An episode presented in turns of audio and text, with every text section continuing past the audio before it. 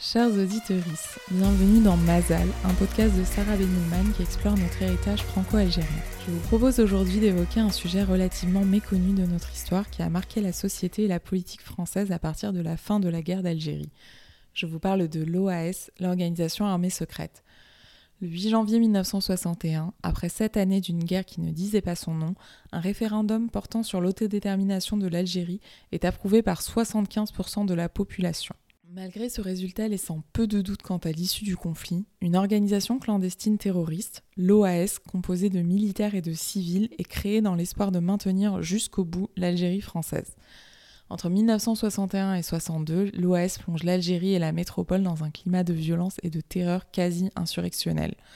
Au-delà des plastiquages et attentats qui rythment la vie des Algériens et Français des deux côtés de la Méditerranée, l'OAS a aussi menacé de déstabiliser l'État français avec plusieurs tentatives d'attentats contre le général de Gaulle, pour ne citer que cet exemple. Ce symbole d'unité touche l'enfant d'une France d'ailleurs, que je suis, arraché à sa terre natale. J'ai laissé là-bas une partie de ma France et beaucoup d'amis. Des crimes en Algérie, non, l'armée française, je ne pense pas, et encore moins un crime contre l'humanité. Franchement, je ne suis pas là pour juger si l'OS a commis des crimes, je ne sais même pas ce que c'était l'OS, ou presque pas. José González affirme là qu'il ne sait pas si l'OAS a commis des crimes. L'OAS est une organisation terroriste proche de l'extrême droite qui luttait contre l'indépendance de l'Algérie, responsable de la mort d'au moins 2200 personnes en Algérie française. Il s'agit d'un extrait du journal de BFM lors de la première session parlementaire avec la nouvelle législature en juin 2022. Comme le veut la tradition, le discours d'ouverture est prononcé par le doyen des députés, et en l'occurrence, il s'est agi de José González, député du Rassemblement national, ancien Front national, qui exprime ici sa nostalgie de l'Algérie française où il est né et prétend ignorer ce qu'était l'OAS. Pour mieux comprendre ce dont il s'agit, ce sujet complexe et ce qu'il en reste aujourd'hui, j'ai le grand plaisir de recevoir l'historienne Sylvie Thénault, directrice de recherche au CNRS et enseignante. Elle est l'autrice de plusieurs travaux sur l'Algérie coloniale et la guerre d'indépendance. Son dernier ouvrage, Les ratonnades d'Alger 1956, une histoire de racisme colonial, est paru en février 2022 aux éditions du Seuil. Bonjour Sylvie Thénault et grand merci d'avoir accepté mon invitation. Bonjour. Alors pour commencer, afin d'éclairer les auditeuristes peu familiers avec cette période, pourriez-vous nous expliquer le contexte dans lequel est née cette organisation et qui en étaient ses membres fondateurs? Le contexte, donc c'est l'année 1961 et l'organisation est fondée par des gens qui contestent la politique du général de Gaulle. Euh, le général de Gaulle a été euh, appelé au pouvoir en 1958 par des manifestants pro-Algérie française dans l'idée qu'il ferait tout pour sauver l'Algérie. Et il se trouve qu'entre 1958 et 1961, la politique du général de Gaulle a pris une autre voie, tout simplement euh, parce que le général de Gaulle a constaté de fait qu'il y avait une résistance sur le terrain, une permanence de l'engagement pour l'insurrection. Il a constaté aussi que hum, sur la scène internationale, la France était désavouée et que le prestige de la France sur la scène internationale était entamé par cette guerre qui finalement semblait euh, rétrograde, enfin à partir à un autre temps. Donc sur la foi de ce constat-là, il a annoncé en 1959 l'autodétermination, c'est-à-dire qu'il a annoncé le fait que le sort de l'Algérie serait réglé par un référendum et que trois propositions pourraient être faites, ce qu'il appelle la sécession, donc l'indépendance, le statu quo, qui semblait assez peu réaliste, c'est-à-dire que l'Algérie reste française et on ne change rien, ou bien une Algérie liée à la France de façon un peu souple, peut-être par un lien d'autonomie, un lien de fédération. À partir de ce moment-là, les plus engagés des partisans de l'Algérie française considèrent euh, qu'il les a trahis. Ça se traduit en 1960 en janvier par une insurrection dans la ville d'Alger, menée par les unités territoriales, qui étaient des unités dans lesquelles des euh, civils étaient engagés. Et puis, euh, la contestation monte, il y a un procès qui est fait aux dirigeants de ces émeutes, qui s'appelait les barricades. Et donc, euh, en 1961, il est de plus en plus clair que le général de Gaulle s'affirme dans la voie de l'autodétermination et réprimera ceux qui euh, veulent à tout prix maintenir l'Algérie française. Et donc, euh, il y a deux moments de fondation en 1961 de l'OAS. Il y en a un à Madrid, À Madrid, il y a des accusés du procès des barricades qui comparaissent libres. Et comme ils comparaissent libres, eh bien, ils s'enfuient et ils rejoignent Alger, Jean-Jacques Suzini et Pierre Lagaillarde.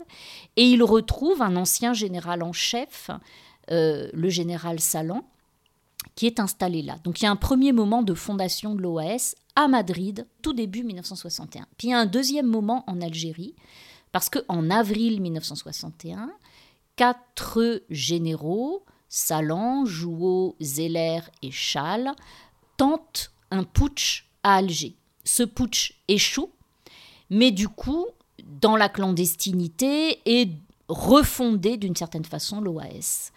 Et de ces deux origines, progressivement, se forme une seule et même organisation, même si pendant assez longtemps, il y a un peu une branche madrilène, une branche algérienne, mais en gros, c'est comme ça que naît l'OAS. Quels ont été les moyens d'action de l'OAS Comment faisaient-ils à l'époque pour propager leur idéologie fasciste? Les moyens d'action sont clairs, c'est la violence, et en particulier les attentats. C'est le principal moyen d'action de l'OAS parce qu'il faut bien prendre conscience du fait que euh, à ce moment-là, on est dans un moment où la tendance globale de l'évolution euh, est plutôt d'aller vers des pourparlers, et même si on ne le sait pas, on ne peut pas être sûr que ça va aboutir, dans une voie qui, tout doucement, progressivement, pourrait éventuellement mener à l'indépendance. Donc, du point de vue des opposants à l'indépendance, ce qu'il faut faire, c'est forcer le cours des choses. Et quand vous voulez forcer une tendance qui a l'air de se dessiner, même si encore une fois rien n'est sûr au moment où, les événements se produisent, eh bien euh, la violence euh, est le moyen le plus euh, efficace. Hein. Donc attentat très vite, attentat notamment par exemple le plus important peut-être, je ne sais pas le plus important, mais un des plus importants et significatifs en 1961 à Alger, c'est l'attentat contre le commissaire Roger Gavoury, qui avait été envoyé de métropole pour justement lutter contre l'OAS et que l'OAS réussit à, à assassiner. Ça, c'est vraiment le plus important parce que, encore une fois, il faut bien comprendre que pour l'OAS, euh, l'idée est de s'opposer à une évolution que l'on sent venir et qui semble se dessiner. Donc il y a l'idée un peu d'arrêter le cours des choses et donc encore une fois de forcer l'histoire. Il y a un autre moyen d'action, mais pas tellement euh, important. Enfin, il y a le lien avec les Français d'Algérie. Donc, il n'y a pas de manifestation. L'OAS n'appelle pas du tout les Français d'Algérie euh, à manifester au sens de descendre dans la rue, former des cortèges avec des slogans, des pancartes, etc. Pas du tout. Mais il y a quand même euh, des appels à des démonstrations de soutien de la part des Français d'Algérie, parce que euh, une organisation qui fait de la violence et du terrorisme son moyen d'action principal, ne peut se légitimer que si elle peut prouver par ailleurs qu'elle est représentative. Sinon, elle n'est qu'un groupuscule qui commet des attentats et c'est pas très difficile euh, à la fois, enfin pas très difficile. C'est pas très difficile, disons en tout cas, d'essayer de la démanteler en, repérant ses membres, en faisant des, de, l'infiltration, en collectant du renseignement et puis progressivement en arrêtant les gens et démantelant tous les groupes. Mais c'est plus difficile de, de la euh, délégitimer politiquement si elle peut prouver qu'elle a un soutien populaire. Donc il y a des formes de manifestations de soutien populaire des Français d'Algérie. Le plus connu, c'est euh, les journées des casseroles où il s'agit pour les Français d'Algérie de euh, scander Algérie française, Algérie française, ce qui peut se faire par les fameuses casseroles, les gens se mettent aux fenêtres et tapent, ou aussi par des coups de klaxon par exemple. Mais c'est pas vraiment un moyen d'action au sens où ce n'est pas ainsi que l'OAS fait pression sur les autorités. Là, elle cherche à se légitimer de cette façon-là. Et quel était le rapport de ces Français d'Algérie, dits européens d'Algérie à l'époque? Est-ce qu'ils soutenaient l'OAS Quel était leur regard par rapport à cette organisation? Il y a une très grande différence entre euh, ce qu'est l'OAS en France, en métropole, et ce qu'est l'OAS en Algérie coloniale et notamment dans ses rapports avec la société. En France, l'OAS recrute à l'extrême droite. J'ai envie de dire uniquement, c'est déjà pas mal. Mais et dans tous les courants de l'extrême droite. Vous avez à l'époque euh, un mouvement euh, à l'origine euh, antifiscaliste, le mouvement Poujade. Vous avez des royalistes, vous avez la Cité catholique, un mouvement intégriste. Vous avez des gens qui sont des partisans d'un régime autoritaire, un peu style Salazar au Portugal. Donc en France, l'OAS recrute et connaît une certaine sympathie au sein de l'extrême droite, de ces divers courants. En Algérie, c'est très différent. Parce qu'en Algérie, on a une situation de colonie de peuplement dans laquelle en 1954, il y a environ 1 million de Français et 8 millions euh, d'Algériens. Et donc euh, la minorité dite européenne d'Algérie ne peut euh, continuer d'exister en tant que telle, en tant que minorité avec une suprématie, euh, elle ne peut continuer d'exister qu'à condition de maintenir dans l'infériorité en permanence les Algériens. Évidemment, c'est la condition même de l'existence de la colonie de peuplement. Et des Français d'Algérie peuvent avoir des positions politiques qui ne sont pas d'extrême droite. Ils peuvent en avoir euh, de gauche, de droite, de je ne sais où, de nulle part. Par contre, là où ils peuvent tous se rejoindre, c'est sur l'envie de garder l'Algérie française, parce qu'ils sont nés là, parce que parfois il y a des grands-parents, des parents qui sont enterrés, et, que l'Algérie c'est la terre natale et on ne veut pas la quitter. Donc en Algérie, l'OAS a euh, beaucoup plus de liens au sein des Français d'Algérie parce que ça ne se limite pas à l'extrême droite. Ça ne veut pas dire que chez les Français d'Algérie, on est prêt à tout admettre. Et notamment, il y a des gens qui peuvent donner, offrir un soutien euh, du type euh, on va euh, mettre des tracts dans les boîtes aux lettres, on va éventuellement héberger quelqu'un, ou on va se taire. Si on a vu quelque chose, on se tait. Hein, il y a un attentat, on ne dit pas par où est parti l'auteur de l'attentat, par exemple, on ne donne pas d'éléments contre l'OAS. Mais euh, voilà, cette situation de minorité coloniale sur la défensive, qui sait très bien que le maintien de l'Algérie française, ça veut dire le maintien pour eux de vivre, continuer à vivre en Algérie, ça permet à l'OS d'avoir un, soutien qui dépasse l'extrême droite. Un des témoins que j'avais rencontré il y, a, longtemps, dans les années 90, au cours de mes recherches, m'avait beaucoup éclairé là-dessus.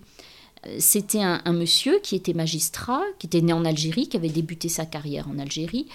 Et après 62, il est resté comme coopérant en Algérie, puis il est revenu en France. Bref, en tout cas, c'était une figure connue au moment où je l'ai interrogé dans les années 90, comme un magistrat de gauche, extrêmement engagé au syndicat de la magistrature. Et moi, je l'interrogeais sur les débuts de sa carrière en Algérie. Et puis, euh, il me racontait rien de très particulier. Moi, je m'attendais à un discours de gauche. Donc, au bout d'un moment, dans l'entretien, je lui dis, mais enfin, je comprends pas, vous étiez de droite ou de gauche. Pour moi, j'avais un magistrat de gauche en face de moi. Et il m'a dit, je n'étais ni de droite ni de gauche, j'étais Algérie française. Et moi, cette phrase, elle m'a beaucoup apporté, parce qu'elle permet encore une fois de comprendre que le lien avec les Français d'Algérie, il dépasse la question du parti pris politique, c'est l'attachement à l'Algérie française qui fait que l'OAS peut se développer, se mouvoir et agir en Algérie en comptant sur un certain nombre de complicités. Donc on comprend qu'il y avait une certaine complaisance de la part d'une partie de la population française d'Algérie à l'OAS, celles et ceux qui voulaient à tout prix maintenir l'Algérie française, mais comment les autorités, à la fois politiques et militaires, elles, ont réagi contre la violence de l'OAS qui sévissait à l'époque? Alors, euh, pour le général de Gaulle et, et pour le pouvoir, c'est évidemment un danger, c'est une menace. Donc il y a une lutte, euh, j'allais dire forcenée, en tout cas forte, Simplement, le problème posé en Algérie, c'est que les forces de l'ordre, euh, police et justice euh, notamment, ne sont pas des forces sur lesquelles le pouvoir peut penser compter précisément parce que en Algérie, la magistrature et la police recrutent parmi les Français d'Algérie, à des liens avec les Français d'Algérie, idem dans les personnels de l'administration pénitentiaire. Donc, euh, on, sait à Paris qu'une lutte efficace contre l'OS en Algérie ne peut pas reposer sur le système judiciaire et policier en place. Donc en fait, la stratégie adoptée, c'est d'envoyer des personnels de métropole. Encore une fois, quand j'avais fait des recherches sur la justice, j'avais rencontré un magistrat qui était tout jeune magistrat dans le nord de la France et qui avait été envoyé à Alger pour prendre en charge les affaires euh, d'instruction euh, de l'OAS, parce que les, magistrats en poste à Alger, en gros, ne faisaient pas le travail d'investigation de façon suffisamment développée. On envoie aussi un détachement de la police judiciaire qui s'appelle la mission C, spécifiquement pour s'occuper des affaires de l'OAS. Et puis il y a aussi tous ceux qu'on a appelés les fameux barbouzes, qui sont des hommes agissant euh, euh, plus ou moins dans l'ombre. Et il faut le dire, euh, les membres de l'OAS n'ont pas du tout échappé à la torture à l'époque, d'ailleurs, euh, l'historien Pierre Vidal-Naquet, qui avait très vigoureusement dénoncé l'emploi de la torture contre les nationalistes algériens, a aussi dénoncé l'emploi de la torture contre les gens de l'OAS. Il y a aussi des condamnés à mort, très peu, des exécutions, très peu, mais il y en a, ce qui fait que l'OAS a pu aussi par la suite euh, développer un peu son, panthéon des martyrs. Et hum, pour moi, comme historienne, ce qui est intéressant, c'est de montrer aussi euh, que quand on est dans une période d'exception et qu'on accepte de l'État le recours à des moyens d'exception, en fait, on ne sait pas très exactement euh, jusqu'où ça va aller et quand ça va s'arrêter, parce que au début, on admet le recours à l'exception contre les nationalistes, et puis quand l'OAS se manifeste, ça s'étend envers elle. Oui, et ce que vous dites me fait penser d'ailleurs au SAC, le fameux service d'action civique qui a d'abord servi au général de Gaulle à lutter contre l'OAS et qui finalement a duré jusqu'à a existé jusqu'à 1981. Mais pour revenir à l'OAS, on sait que c'est une organisation qui est à la fois composée de civils et de militaires. Quel a été le rapport entretenu avec l'armée? Est-ce que vous diriez que l'armée était infiltrée par l'OAS alors je ne pense pas que infiltrer soit le terme le plus correct pour rendre compte euh, du rapport OAS armée. L'OAS a évidemment des sympathies dans les milieux militaires. Euh, d'ailleurs, euh, pour en donner un signe, le général de Gaulle compose des tribunaux d'exception pour juger les gens de l'OAS il ne peut pas compter sur euh, le personnel militaire euh, lambda. Il y a un tri politique, il faut effectuer un tri politique pour composer des tribunaux d'exception euh, susceptibles de condamner sévèrement les gens de l'OAS comme le général de Gaulle le souhaite. Donc il y a des sympathies au sein de l'armée.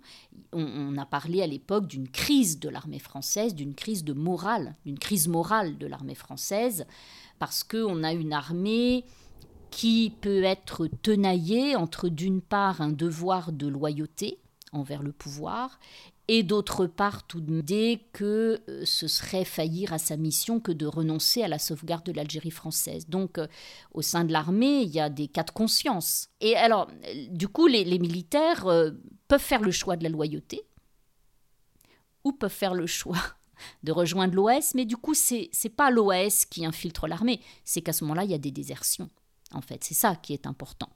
Euh, L'OAS n'infiltre pas, en revanche, des militaires désertes pour rejoindre euh, l'OAS. À Mazel, on s'intéresse à des éléments de l'histoire franco-algérienne pour mieux éclairer notre présent. Pour conclure, Sylvie Thénault, selon vous, que reste-t-il aujourd'hui en France de l'OAS dans la mémoire collective? Bien, effectivement, il y a un militantisme pour euh, la réhabilitation de l'OAS mais il me semble moins important que le souvenir ou des valeurs liées à l'Algérie française plus largement. Euh, je veux dire par là que c'est un peu compliqué, ça peut être un peu compliqué politiquement de défendre des gens qui ont commis des attentats. Donc, euh, en gros, une mémoire de l'extrême droite, parce que c'est bien à l'extrême droite qu'on est là, ou à droite éventuellement, mais enfin, plutôt à l'extrême droite. Euh, c'est un peu compliqué d'essayer de réhabiliter des gens qui ont commis des attentats, des gens qui ont essayé de tuer De Gaulle. Bon. Par contre, euh, c'est beaucoup plus facile, si vous voulez, de tenir un discours de réhabilitation de la colonisation ou de valorisation de la colonisation que de tenir un discours de réhabilitation de l'OAS.